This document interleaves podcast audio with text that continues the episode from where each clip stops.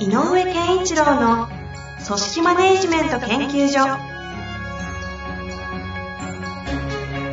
組織が一体となりゴールを達成する究極の快感。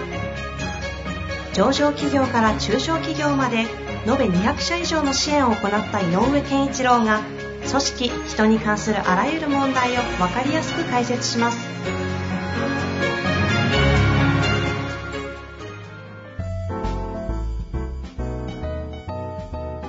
こんにちは、遠藤和樹です。井上健一郎の組織マネジメント研究所。井上先生、よろしくお願いいたします。よろしくお願いします。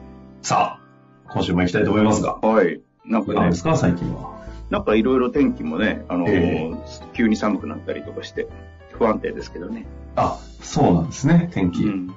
あの、あ、そっか、はいそ。遠藤さんのいるところはそうです。そうなんですよね。ち地方に行ってししまってるんで。あの、あのここでは結構あれですよ。あの、不安定で。不安定な天気で。うん、今日はちょっと暖かくなったけど。え、ゴルフは最近は行ってるんですか？あ、あの、行ってますよ。行ってます、行ってます。ちょっとちゃんとね、あの、ちゃんと何がいけないのかを、ちゃんとは探ろうと思って教えてもらったりしてるんです。あ、あの、質問型営業の青木先生いるじゃないですか。うん。あの方、ついに90、あ、言っちゃ、言っちゃいけないのかな、まだ。90切りそうなんですって。あ、なるほど。で、伸びて、結構伸びてるんですけど、うんすんごいいい YouTube あるらしいですよ。あ、そっか。はい。一応興味あれば共有します。僕、僕あの、YouTube 見すぎてく崩れたタイプで。いや、彼もそうらしいんですよ。なんですけど、一人ついに見つけて、おー。こんなに原理原則を語った人は初めて会ったって言って、一気に数字が上がって、いいね、それ。後で教えて。あと弁護士の、あの、社長は労働法を使いはいはい向井先生。あの実はこの前の時間に収録してるんですが、おい。こ、ここに来てこあの、ゴルフ再開したらしいです。今度みんなでやろうかな。本当ですね。みんなゴルフやりだして。そうそうそうそう。まあまあ、ということで、今日の質問早速いきたいと思いますが、はいはえーっとですね、今日のご質問は、えー不動産業の経営者50代となってますね。いえーはいいきたいと思います。先日、あるセミナーに出ました。その先生が、会社の理念が浸透しない、あなたの方向性が相手に伝わらないのは、あなたが部下の話をちゃんと聞いてあげないからです。ちゃんと部下の話を聞いてあげれば、相手はあなたのことを認め、あなたの話を聞いてくれるようになります。と話しておりました。私はその話を聞いたときに、それって結局自分の話を聞いてもらいたい、もらいたいためのテクニックではないか。なんかずるいような気がしました。経営者は部下に迎合することなく、自分の信念を伝えていくべき。相手がわかるまで何度も何度も。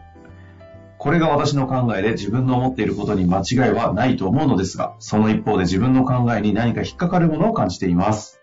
この点についてぜひ井上先生の見解をお聞きしたいです。また私がどのようなスタンスで立てばいいかアドバイスを一言いただけるととても幸いです。よろしくお願いいたします。はい。というわけですね。あのー先に結論的なことを言うと、はいはい。ぼ僕はそのセミナーの先生が言ったことはごもっともだと思います。ああ。うん。あのーこの今の話っていくつかの、いくつかちょっとポイントがあって、うんうんうん。で、えっ、と、先生、そのセミナーの先生がおっしゃったことの最後の結論も、えーこの方が、えー、と経営者誰もの自分の、えー、と主義主張というかね、いい意味でのね、考え方を一生懸命何度でも何度でも話して聞いてもらうんだとうんうんうん。いうことを、じゃあ最後に、じゃあ両方の道から行きます。別の道から歩みました。でも、求めている結果は同じだよねっていうことなんだよね。うんうんうんうんつまり社、社員に理解してもらいたいんだよね。そうですね。うんつまり、あの、腹落ちする、社員の方の腹落ちえするような理解をしてもらいたいと。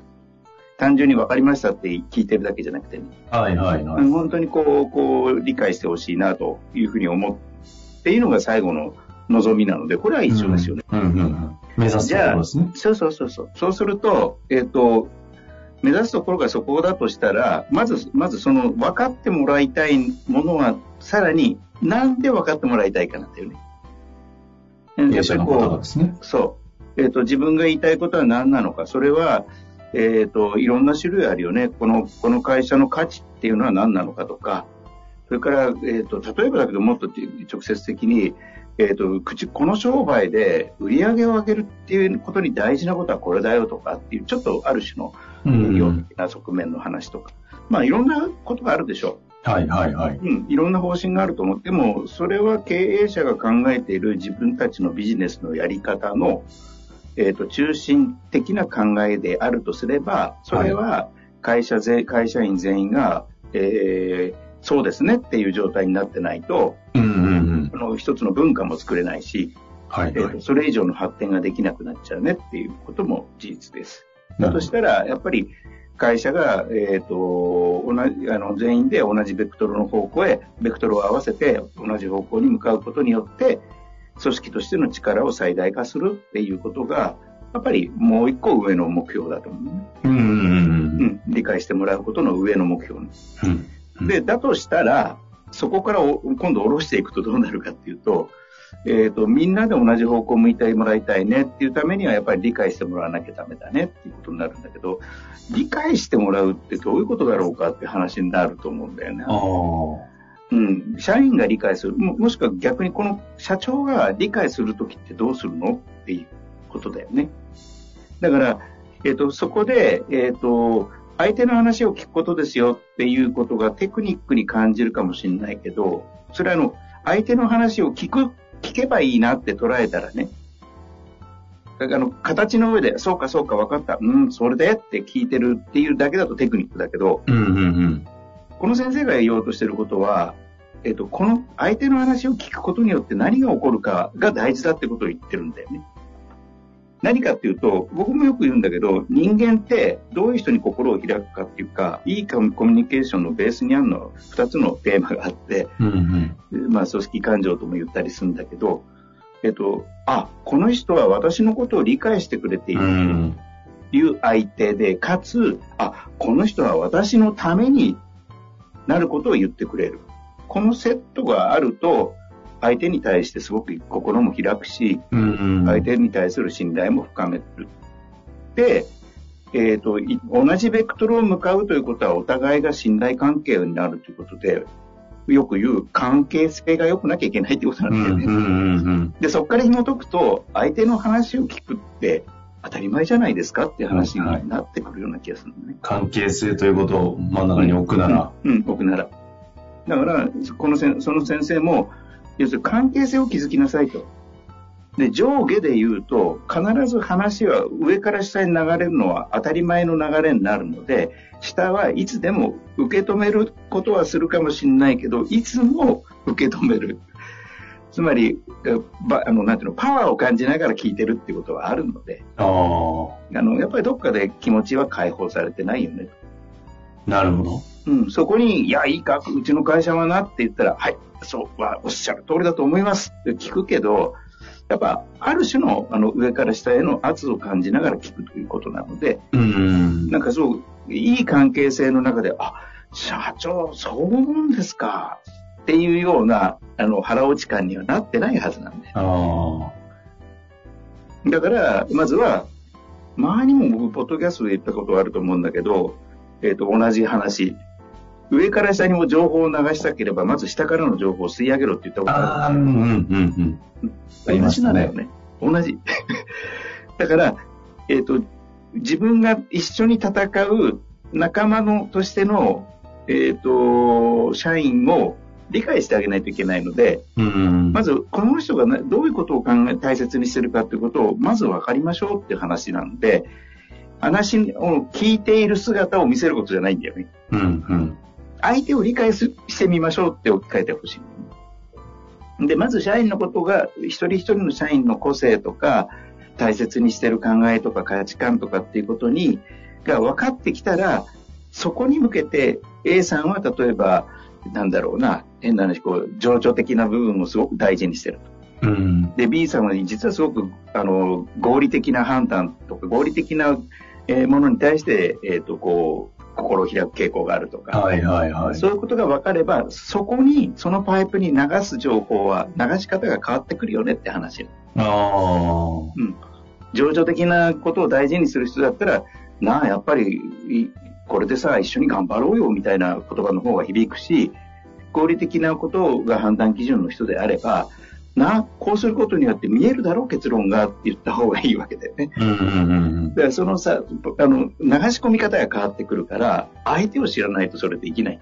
うん。だからその聞きましょうということだけにとらわれちゃいけなくて、聞くことによって得ることってのは何？って相手を理解すること。この方の中に前提としてあるのは、その、自分が言うことをある種理解させるため、まあ、してもらうためって言いたいとこなのかもしれないけど、させるために相手の話を聞く必要があるっていうふうに聞いちゃってますけど、その、こっちが伝えるために相手の話を聞くんじゃなくて、その、あれですよね、人との関係性を、井上さんで言うど真ん中に置いたときに、その原理原則として人の話をしっかりと聞いて関係性を良くするっていうのは、その、もうそれ自体がある種目的でしょっていうような、この意味のある活活動でしょっていう話、そう。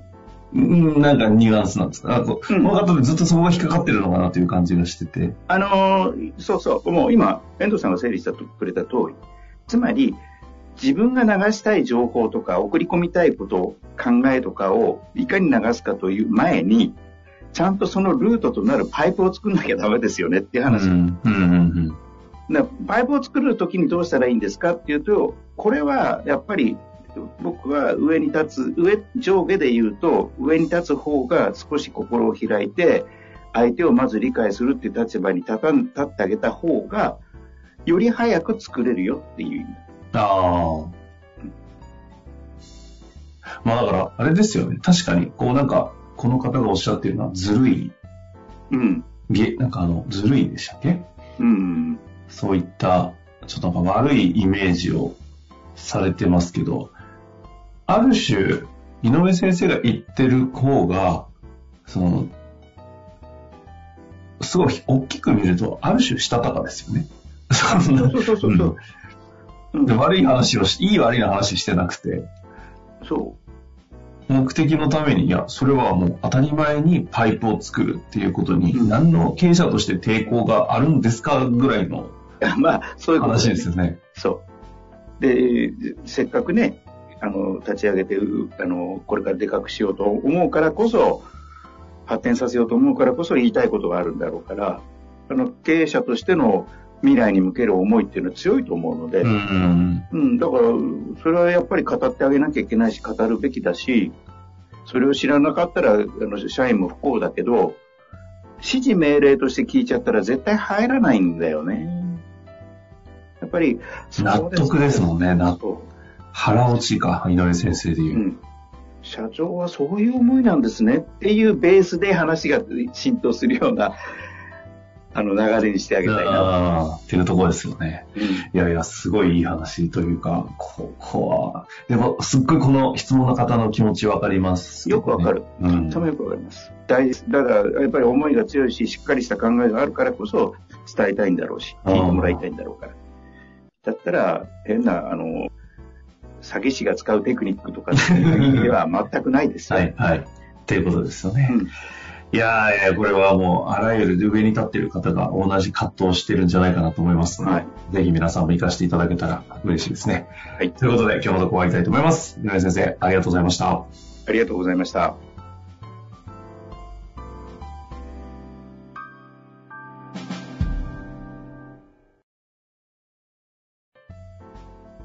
本日の番組はいかがでしたか？番組では井上健一郎への質問を受け付けております。ウェブ検索で井上健一郎と入力し、アカラクリエイト株式会社のオフィシャルウェブサイトにアクセス。その中のポッドキャストのバナーから質問フォームにご入力ください。また、オフィシャルウェブサイトでは無料メルマガや無料動画も配信中です。ぜひ遊びに来てくださいね。